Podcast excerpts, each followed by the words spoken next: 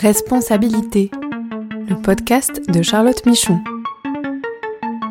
Droits humains pour comprendre les nouvelles obligations des entreprises.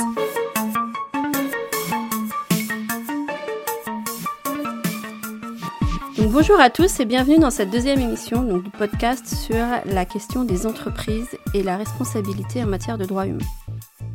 Alors ce deuxième podcast est consacré à l'enjeu du travail forcé dont je vais vous présenter la définition et les cadres avant d'échanger sur le sujet avec mon invité, Sabine Gagné, qui est responsable du programme Justice de genre et non-discrimination chez Amnesty International France.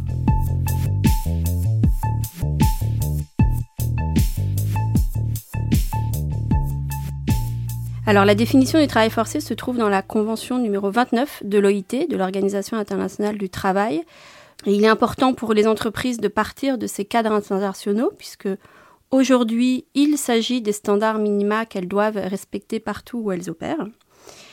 Et donc, le travail forcé se définit comme, et j'ouvre les guillemets, tout travail ou service exigé d'un individu sous la menace d'une peine quelconque et pour lequel le dit individu ne s'est pas offert de ce plein gré. Ce qui renvoie à trois éléments dans la définition du travail forcé. D'abord un travail qui peut renvoyer à tout type de travail, y compris euh, au sein de l'économie informelle. La menace d'une peine et qui n'est pas nécessairement une menace physique et qui s'apprécie euh, vraiment in concreto et au regard de la perception de la victime.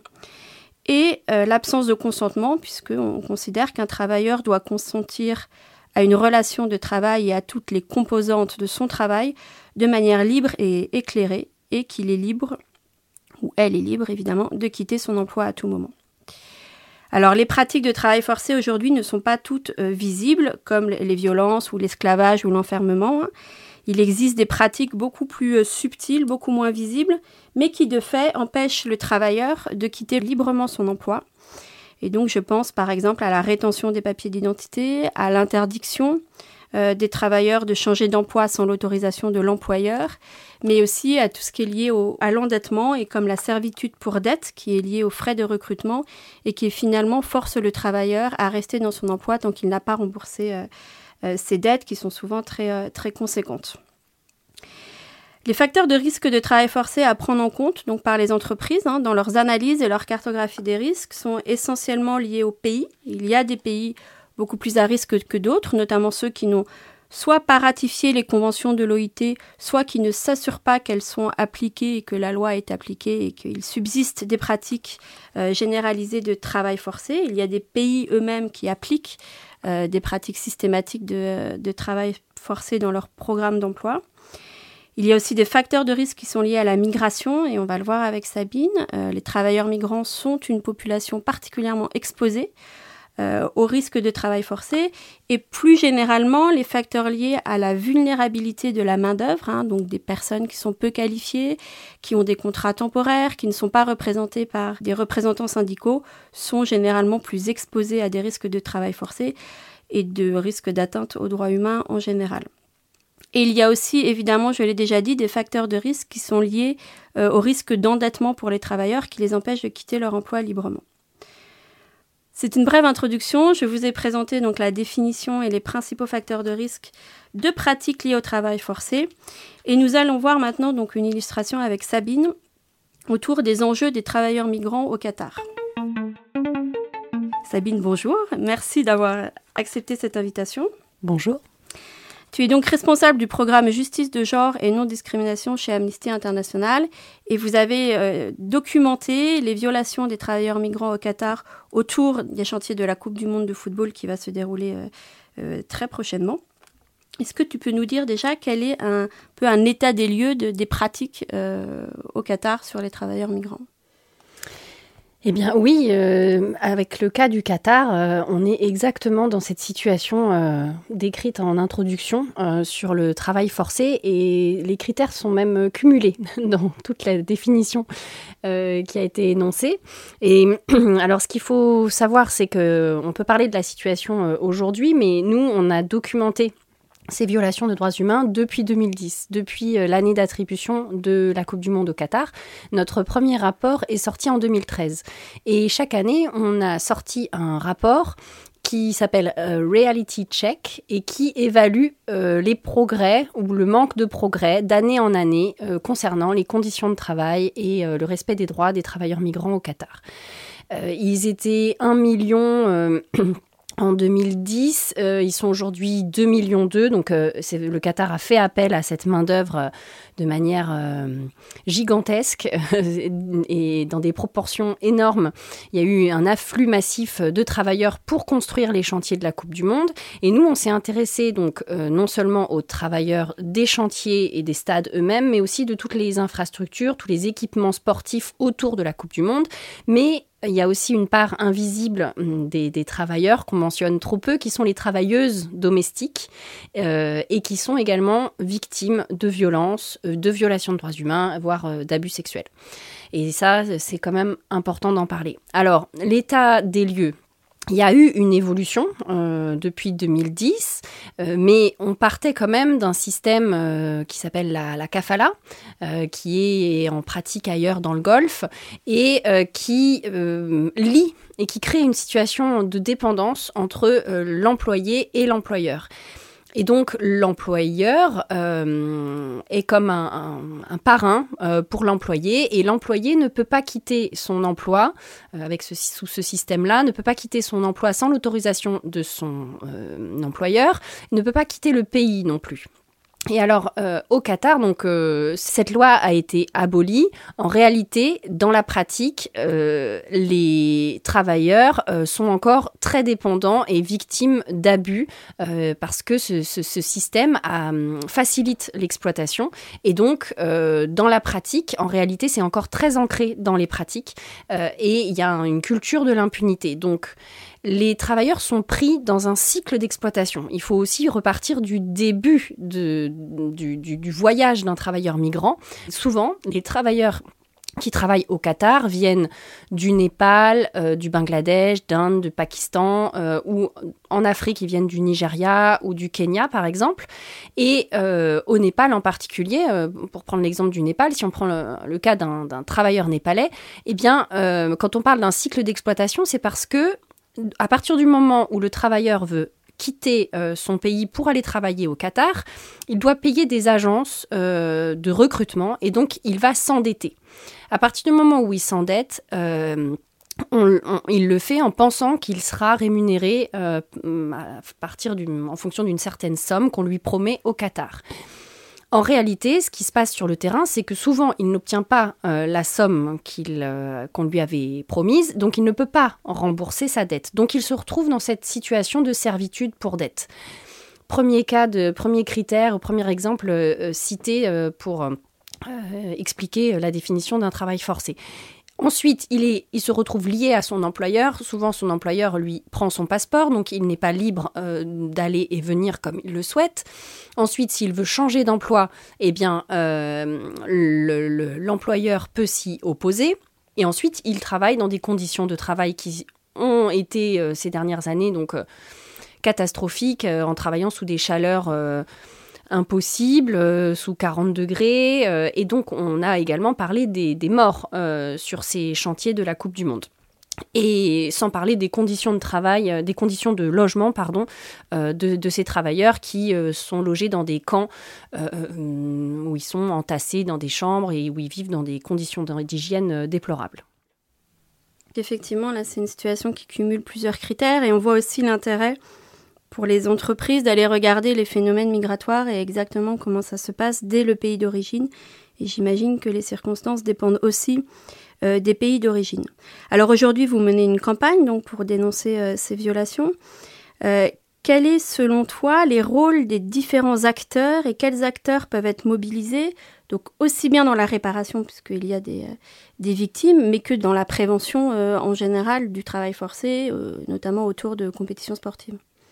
Alors aujourd'hui, on mène une campagne qui s'appelle euh, Ramener la coupe à la raison parce que euh, on, s'est dit que cette Coupe du Monde, qui est euh, une Coupe du Monde de la honte quelque part, euh, devait se faire euh, en engageant les responsabilités euh, de chacun des acteurs. les acteurs sont, pluriels. Il y a évidemment la FIFA, la Fédération internationale de football, qui elle est donneuse d'ordre puisqu'elle est commanditaire de l'organisation de, de, ce tournoi et elle, elle a une responsabilité. L'ancien rapporteur spécial des Nations Unies, John Ruggie, a fait un, rapport euh, d'analyse juridique sur la responsabilité de la FIFA euh, en tant qu'organisme générateur de profits, etc. Il a fait son rapport en 2016 pour indiquer à quel point la FIFA avait une responsabilité en matière de droits humains. Et il a clairement établi euh, que la FIFA devait respecter les principes directeurs des Nations Unies sur les entreprises et les droits de l'homme. Et ça, pour nous, donc, c'est un des premiers acteurs euh, qui a une responsabilité. Elle a une responsabilité en matière de prévention, c'est-à-dire que on dit qu'elle aurait dû savoir, elle aurait dû connaître les conditions du pays et le droit du travail et la manière dont il était respecté avant même euh, l'attribution de la Coupe du Monde et au moment de son attribution, elle aurait dû engager une vraie politique euh, de droits de l'homme. Elle ne l'a fait. Elle a publié son premier rapport euh, sur le sujet en 2017. Elle, a, commencé à y travailler très doucement en 2015. Ça a pris beaucoup trop de temps. Et entre-temps, des, travailleurs sont morts des, gens se, sont retrouvés dans ce cycle d'exploitation de travail forcé, etc. Et, elle n'a toujours pas, même après 2017, euh, engagé euh, les réformes qu'il fallait pour s'assurer euh, que les droits étaient respectés. le deuxième acteur, c'est le Qatar, qui, bien sûr, est un des, un des acteurs centraux euh, de, ce problème. Euh, le Qatar veut attirer l'attention mondiale euh, sur son pays pour assurer son rayonnement culturel. Et donc, il a, à dessein, choisi l'organisation de cet événement pour promouvoir son image. Mais le respect des droits humains n'est pas allé assez vite par rapport à, ça. Et en fait, il essaye de promouvoir son image, mais derrière les paillettes, c'est ça la réalité. C'est euh, la violation des droits des travailleurs. Donc, il a fait énormément d'effets d'annonce et de fausses promesses, et de faux changements législatifs à répétition alors soit qui se sont réellement concrétisés dans les textes de loi mais qui ne se sont pas appliqués, soit qui étaient des demi-améliorations. Donc le, Qatar, en termes de prévention, a évidemment manqué à, sa responsabilité. Et euh, enfin, donc il y a euh, dans, dans dans les autres pays, il y a les les fédérations nationales de football qui sont des, membres euh, de la Fédération internationale de football. il y a également donc les, États tiers euh, dans lesquels sont hébergées euh, ces fédérations nationales et dans lesquels sont également un des derniers acteurs, euh, les entreprises elles-mêmes, donc les entreprises multinationales qui euh, contractent, euh, qui travaillent sur ces chantiers de, la Coupe du Monde. Et donc en termes de prévention, on est très loin du compte, évidemment, puisque l'état des lieux est celui que j'ai décrit tout à l'heure et ce sont des, violations effectives de, droits humains. Mais ensuite, en termes de réparation, aujourd'hui, c'est tout l'enjeu de notre action, c'est que on ne peut pas changer l'héritage euh, de... Enfin, on peut pas changer le passé, pardon, de, cette Coupe du Monde, mais on peut changer l'héritage. Et donc, c'est pour ça qu'aujourd'hui, on demande réparation, on demande de créer un fonds euh, de compensation, un fonds d'indemnisation de la part de la FIFA, qui serait alimenté par le Qatar, par les entreprises, pour euh, indemniser les travailleurs migrants et leurs familles, les familles de ceux qui y sont morts. Merci beaucoup Sabine pour ce témoignage et donc on voit bien les rôles des différents acteurs et selon finalement l'influence qu'ils peuvent avoir sur les actes et évidemment sur la réparation des victimes.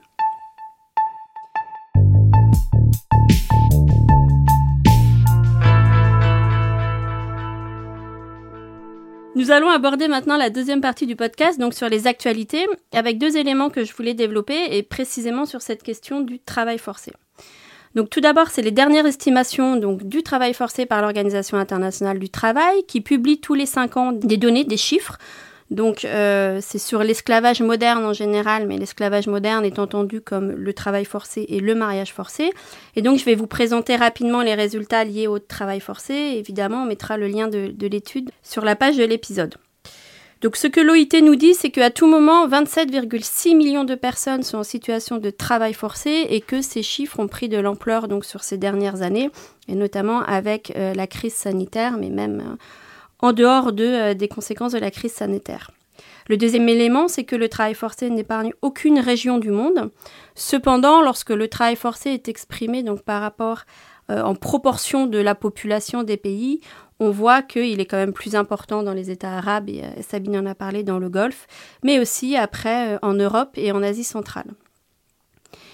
Alors la plupart des cas de travail forcé se produisent dans l'économie avec 86% des cas euh, contre les, les 14% qui restent sont du travail forcé imposé par l'État, donc ça reste le secteur privé qui concentre le plus de cas de travail forcé.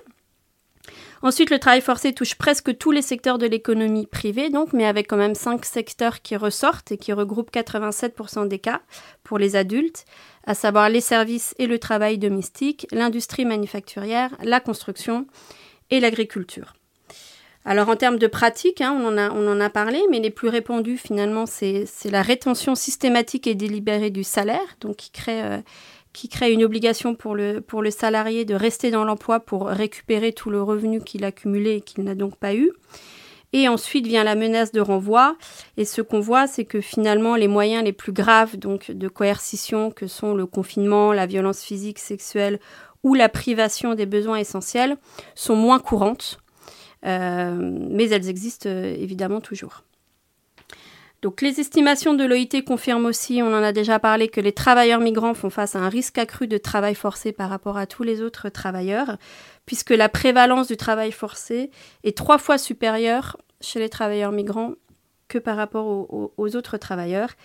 Et enfin, pour finir sur ce rapport, dans 12% des cas, il s'agit de travail forcé des enfants, ce qui représente un total de 3,3 millions d'enfants et donc ils sont principalement victimes d'exploitation sexuelle commerciale, mais on les retrouve aussi dans le travail domestique et l'agriculture et l'industrie manufacturière. Donc voici pour le rapport de, l'OIT qui est sorti donc en septembre dernier. Donc ce sont évidemment pour les entreprises des, des, chiffres et des éléments qui doivent être utilisés en termes de secteur, en termes de vulnérabilité des personnes, de localisation, de pays, mais aussi de pratiques. Donc qui doivent être pris en compte par les entreprises dans leurs analyses des risques et notamment dans le cadre de leur chaîne d'approvisionnement, puisqu'on sait que les principales violations euh, qui, euh, qui, existent sont dans les, chaînes d'approvisionnement euh, tout au bout de la chaîne. La deuxième actualité que je voulais mettre en avant sur ce sujet, c'est le futur règlement européen sur l'interdiction des produits issus du travail forcé. Donc il y a une proposition de règlement de la Commission européenne qui est sortie donc le 14 septembre dernier qui va être maintenant donc négocié euh, par le Parlement et, le Conseil européen et qui s'appliquera euh, vraisemblablement euh, plutôt en 2025-2026. Et donc ce règlement vise à interdire la mise à disposition sur le marché de l'Union européenne et l'exportation de produits fabriqués dans le cadre du travail forcé. Il est pleinement aligné avec les standards de l'OIT dont je vous parlais tout à l'heure. Ce qui est intéressant, c'est qu'aujourd'hui, la proposition ne cible pas d'entreprises, de régions ou de secteurs d'activité euh, particulièrement, ni même de produits, au contraire de ce qu'on peut voir euh, aux États-Unis avec l'approche américaine, qui lui cible directement certains types de produits, et notamment les produits qui viennent de la région de Xinjiang en Chine, donc par rapport à la situation de la communauté euh, ouïghour. Donc ce règlement vise tout produit, par lequel le travail forcé a été utilisé en tout et partie, donc c'est-à-dire pour chacun des composants du produit, euh, et à tout moment dans la chaîne d'approvisionnement, donc de l'extraction de la matière première, de la récolte si c'est de, euh, de l'agriculture, mais aussi la production ou la fabrication. Et donc, euh, pour gérer cette interdiction de produits issus du travail forcé, il y aura la possibilité de, de, lancer une enquête. Et comment l'enquête sera lancée, ou plutôt sur quels critères euh, les autorités pourront décider de lancer une enquête. C'est vraiment une approche qui est fondée sur les risques et donc seront visés finalement en priorité les produits pour lesquels il existe des soupçons fondés de pratiques de travail forcé. Et là, on revient sur nos, facteurs de risque dont je parlais tout à l'heure, c'est-à-dire que probablement le type de produit, le pays de provenance, les allégations à l'encontre du fournisseur seront déterminantes pour décider euh, du déclenchement de l'enquête par les autorités euh, nationales. Et sera aussi regardé, et c'est intéressant, et ça rejoint ce que je disais la semaine dernière, donc sera aussi regardé la manière dont l'entreprise qui importe ou qui exporte ses produits a mis en place son devoir de vigilance en matière de travail forcé. Donc le devoir de vigilance, c'est, je vous le rappelle, le processus d'identification et de gestion des risques qu'une entreprise doit mettre en place pour s'assurer de ne pas euh, euh, porter atteinte euh, ici au travail forcé, mais aux droits humains en général. Et donc, dans ce futur règlement, les entreprises qui seront à même de démontrer donc une démarche de vigilance effective, spécifique au regard du travail forcé, seront en partie protégées des enquêtes, en tout cas, c'est un élément qui sera pris en compte pour décider du, déclenchement d'une enquête. Et la question revient donc à c'est quoi une démarche de vigilance effective? Donc, euh, euh, on y reviendra largement tout au long des épisodes, mais c'est d'abord s'engager, donc des engagements dédiés contre le travail forcé avec des politiques zéro tolérance. C'est la mise en place de systèmes d'identification et de gestion des risques avec la prise en compte des facteurs de risque spécifiques, donc liés au travail forcé. Et ce sont aussi la mise en place de mesures de vigilance approfondies, là où les risques sont plus élevés, et en l'occurrence sur les chaînes d'approvisionnement, ça peut être des due diligence, des enquêtes sur les fournisseurs avant euh, de rentrer dans la relation, des évaluations régulières ou encore des mesures de contrôle telles que des audits. La principale difficulté, selon moi, pour les entreprises par rapport à l'application de ce futur règlement sera surtout dans la connaissance de leur chaîne d'approvisionnement, c'est ce qu'on appelle la traçabilité des produits, de tous les composants, puisqu'elles devront pouvoir prouver, si enquête il y a, qu'elles n'ont bénéficié d'aucune pratique de travail forcé, mais sur toute la chaîne d'approvisionnement de leurs produits.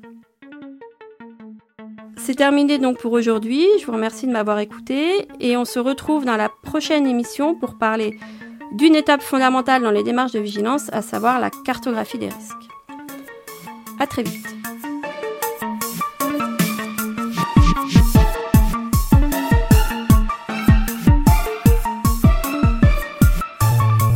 Ce podcast est proposé et présenté par Charlotte Michon.